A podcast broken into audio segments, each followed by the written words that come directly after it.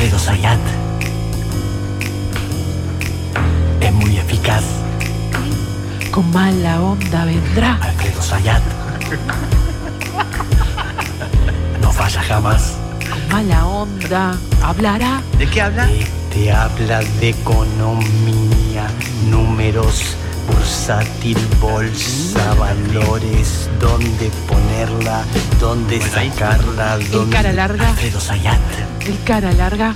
Buenos días, profesor Alfredo Sayat. No tengo ganas de saludarlos. Bien, bien, bien, bien, bien. Me gusta. Solo por eso lo vamos a aplaudir. Me gusta, me gusta. Bueno, ¿cómo anda? ¿Cómo andan Bien, todas y todos? de perlas, muy bien. Ayer a las 21.30 salió una información por parte de la FIP que eh, subió de, tre- de 30, 35 al 45% la percepción Sí. a cuenta de impuesto a las ganancias y bienes personales por las compras con tarjeta de crédito en el exterior, pero que también con algunos de los servicios eh, que es fundamentalmente de streaming que se dan en Argentina que se pagan en dólares. Mm. Que bueno, ahora cambió un poco, pero en su momento era eh, Netflix, pero sí sigue siendo Amazon o Spotify Mm. o, o las, o otros streaming, ¿no? Bueno, eso ahora va a tener una, un porcentaje adicional. En vez del 35, el 45%. Esto es una señal, digamos, porque dice, va a desalentar la, el gasto de tarjeta de crédito en el exterior. Mm. La verdad que no creo, no lo creo. Digamos, el que viaja, digamos, es si en lugar de que va a tener que pagar 230, va, va- va a pagar 245, Sí. no es que le, le va a cambiar la vida que está. Sí, la FIP, digamos, o el Tesoro va a recaudar más. Mm. Pero en última instancia es una señal frente a un, un tema que está muy eh, pendiente, que es el tema qué pasa si hay restricciones para las importaciones, porque no hay restricciones para la compra eh, con tarjetas en el exterior, porque vos pagás, Claro. acá lo pagás en pesos cuando te pasan, Sí. digamos, la conversión, Mm. pero el Banco Central tiene que remitir los dólares, porque te Total. imaginas, no, va a recibir pesos el que No. vos estás gastando en Miami No, no, o en no. Nueva York. No. Entonces, eh, ¿te acordás cuándo fue el reportaje la semana pasada, el miércoles, y acá lo comentamos, de Silvina Batakis en TN, que le hizo Marcelo Bonelli?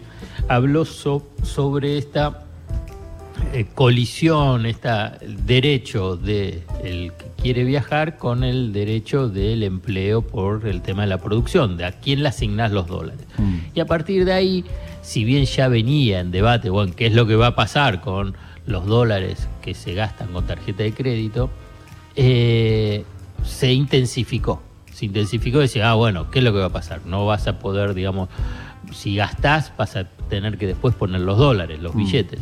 Que me parece que no sería una mala eh, iniciativa, obviamente que esto generaría muchísima resistencia, muchísima, muchísimas quejas. Bueno, frente a esta situación, me parece que hay buscar un, un camino intermedio, que es esto de subir de 35 a 45 Mm. En un contexto donde se frenó la corrida cambiaria, lo que no significa que no haya tensión, porque vos viste ayer el dólar blue Sí. subió a, a 2.80. Lo que pasa es que, y vuelvo a reiterar una- un aspecto que ya en otras oportunidades mencioné, ¿cuánto es el dólar blue? ¿no? ¿Qué es lo que mueve el dólar blue, el dólar marginal? Sí. El, el- el Banco Central piensa, y, y dijo incluso Miguel Pérez, el presidente del Banco Central, que es entre 3 a 5 millones de dólares.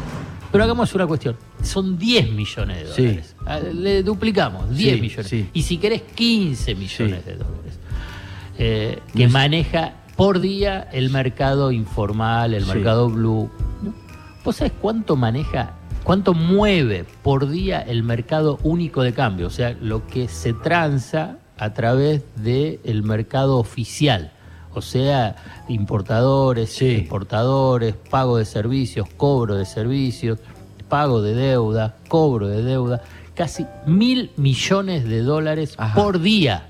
Ajá. Mil millones de dólares por día O al sea, dólar oficial. Es insignificante, digamos, el dólar blue en ese. Está bien. Bueno, es insignificante a nivel de lo que es lo cuantitativo, Sí.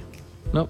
Para dar una dimensión, que para que todos piensen, porque usted dice, y bueno, es, es el que manda, es el que manda. Mm. ¿Por qué? Porque es muy potente, es abrumador la potencia que tiene esa cotización del dólar blue en la construcción de las expectativas. Claro, pues es la gente, es el pueblo el que está. Es lo que agarra y dice, bueno, Sí. pero si todo, todo el día, si además vos ves los portales, los abrís y tenés 10 noticias sobre el dólar y el dólar blue, y el dólar blue, es De hecho, decir, ya el dólar blue es el que vale. En los noticieros hasta le dicen el dólar. Claro. Claro. Y algunos- a decir el dólar. que además dice el dólar libre, ¿no? Como se Sí, dice el dólar claro, el, libre, el- ¿no? el bueno. Claro, Sí. entonces, eh, entonces ahí es todo se empieza a decir, y bueno, entonces el dólar es 2.80, es 2.40, es 2.60. Y la verdad que gran parte de casi toda, toda la operatoria de la economía se mueve por el tipo de cambio oficial. Entonces, la pregunta es, bueno, ¿y entonces por qué? ¿Por qué entonces eh, hay toda esta eh, búsqueda de dólar blue, dólar libre, es el dólar, como dice Matías? Mm. Es porque hay una presión fenomenal para una fuerte devaluación. Mm. Y la fuerte devaluación tiene un impacto financiero, económico y un impacto político. ¿Qué te El impacto financiero económico es una fuerte devaluación ya en Argentina, porque es una economía bimonetaria con eh, escaso acceso al financiamiento externo y eh, a nivel interno con muchas dificultades, una fuerte devaluación, o sea que si vos agarrás y decís el dólar que está oficial es 1.30, sube a 200, el oficial, lo que tenés es un shock inflacionario mayor Mm. que el que tenés hoy. Que hoy está navegando al 70%, es decir, fácilmente puede subir al 140%. Sí. ¿Y eso qué implica? Una caída del salario Total. real y de la jubilación, o sea, del poder adquisitivo de cada uno de Sí. nosotros. A lo que se le suma que se genera una recesión Sí, claro. que se frena la actividad Mm. y por consiguiente afecta el empleo. Vos fíjate lo que significa esto, digamos, lo que es una fuerte evaluación. Y entonces decís, bueno, ¿y por qué lo buscan si es la crisis Sí. esta? Entonces, ¿A quién se- beneficia Se, también? beneficia. Económicamente se beneficia. Es- eh, los que exportan, y Mm. bueno, porque hoy los que exportan, como yo te dije antes, el mercado único de cambio, los exportadores, van por ahí. Ese dólar, en, en algunos casos los exportadores agropecuarios le tenés que bajar, incluso por el tema de las retenciones, pero si exportás por el lado industrial, por ejemplo Techín Mm. o Aluar, digamos, entonces ahí en vez de cada dólar que exportan, en vez de eh, recibir eh, 130 van a recibir 200, digo 200 número arbitrario, ¿no? Mm. Eh, obviamente que, que quieren una devaluación. Que son muchos los que salieron a la calle el otro día también, ¿no? Ah, en el campo. Claro. Bueno, sí, los, los- los que se dice en el campo. sí. Sí. Y además les baja el costo, como son exportadores, digamos, entonces miden mucho el- el- los costos en términos de dólar. Le baja muchísimo el costo del salario medido en dólares. Porque ese salario, si vos tenés algo de mil, lo calculás a 1.30 o lo calculás a 200, claramente en términos de dólares baja. Claro. Bueno, esto es en términos, y obviamente se benefician los que tienen grandes capitales en dólares. Claro. Entonces, con grandes capitales en dólares, tienen la posibilidad de comprar lo mismo en pesos, Claro. digamos, más barato.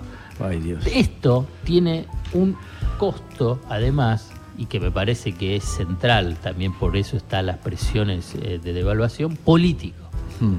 Un gobierno, en este caso, el del Frente de Todos, con las divisiones, con las declaraciones, con la fragilidad política que claramente tiene y que está tratando de recomponerse, Sí. está tratando de recomponerse y yo creo que hay margen para recomponerlo porque la verdad nosotros estamos concentrados y los medios están concentrados en el oficialismo, hago esto un entre paréntesis, Mm. pero la oposición y fundamental es la Armada Branquialeone. Sí. Digamos, es un despelote Sí. mayúsculo que Sí. tienen a- a- al interior, Mm. digamos, lo que habla de esa dispersión y, y yo te digo que si se llega a ser gobierno, lo que puede llegar a ser. Ay, digamos, solamente porque están unidos en, en realidad por una conducción política de lo que es el poder económico, digo que es Clarín y Techín, y entonces Sí. es- por, por ese lado. Sí. Bueno, cierro esto, Mm. eh, eh, esta parte vinculada con la oposición, porque me parece que hay que señalarlo y por eso digo que no es la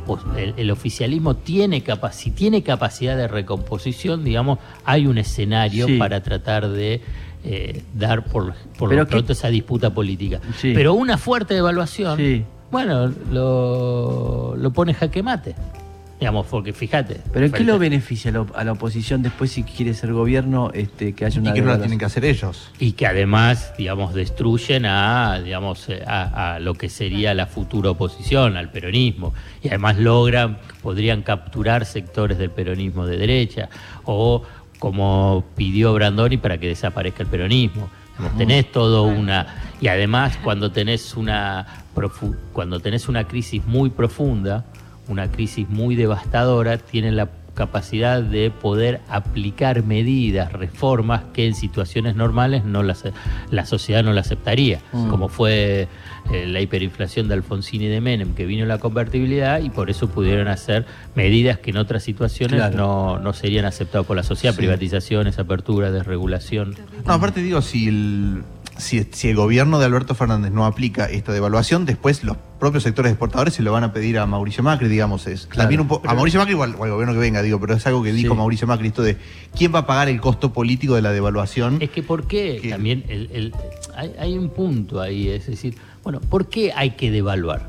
¿No? Si querés es otro momento. Sí, sí. Para, pero, digamos, ¿por, por qué hay que devaluar hoy la moneda? ¿Cuál es el, el- el punto central ¿En de...? qué mejoraría todo? Claro, porque uno dice, y bueno, para que sean más competitivas las exportaciones. Sí. Este es el argumento que vos vas a escuchar. Entonces, eso que te y bueno, así vas a exportar más. ¿Por qué? Porque el exportador sí va, va a conseguir por los dólares que exporta, va a conseguir más pesos, entonces va a tener más ganas de exportar. Es un absurdo, no pasa así. Mm. No pasa, no pasa, digamos, digamos eh, eh, para colmo, el- la principal canasta de exportación de Argentina, Sí. digamos que es el sector eh, agropecuario, bueno, recibe el precio, Sí. recibe porque es el precio internacional. Entonces, Y si no es por eso, que ¿por vas a es comprar... Claro, claro, claro, se entiende. Y porque Si no- vas a tener unas ganancias extraordinarias, Mm. rentas extraordinarias, en Mm. pesos. Mm. Eso es lo que es. Porque Mm. vas a tener ganancias extraordinarias en pesos. No es que vas a, ven- vas a ser más competitivo. Mm. Además, más competitivo con precios internacionales que están en las nubes. Claro. Digamos, que son altísimos. Bueno, por eso es el tema de decir, ¿por qué hay que devaluar? ¿Cuál es la lógica de devaluar? ¿Qué es el- lo que tienen? Bueno, me parece que eso es un debate que por ahí el oficialismo, los economistas, digamos, hay que darle un poquito más de intensidad, porque se dice, y bueno, y sí, claro, hay que devaluar porque el dólar está a 2.80, y sí que, y si se va a 400, te vas a 400. Entonces, Digamos, que no, no, no hay un análisis, digamos, más preciso sobre, primero, todos los impactos. Mm. ¿No? Los que antes te Sí, mencioné. claro. Y después, si querés, en términos más técnicos, ¿por qué?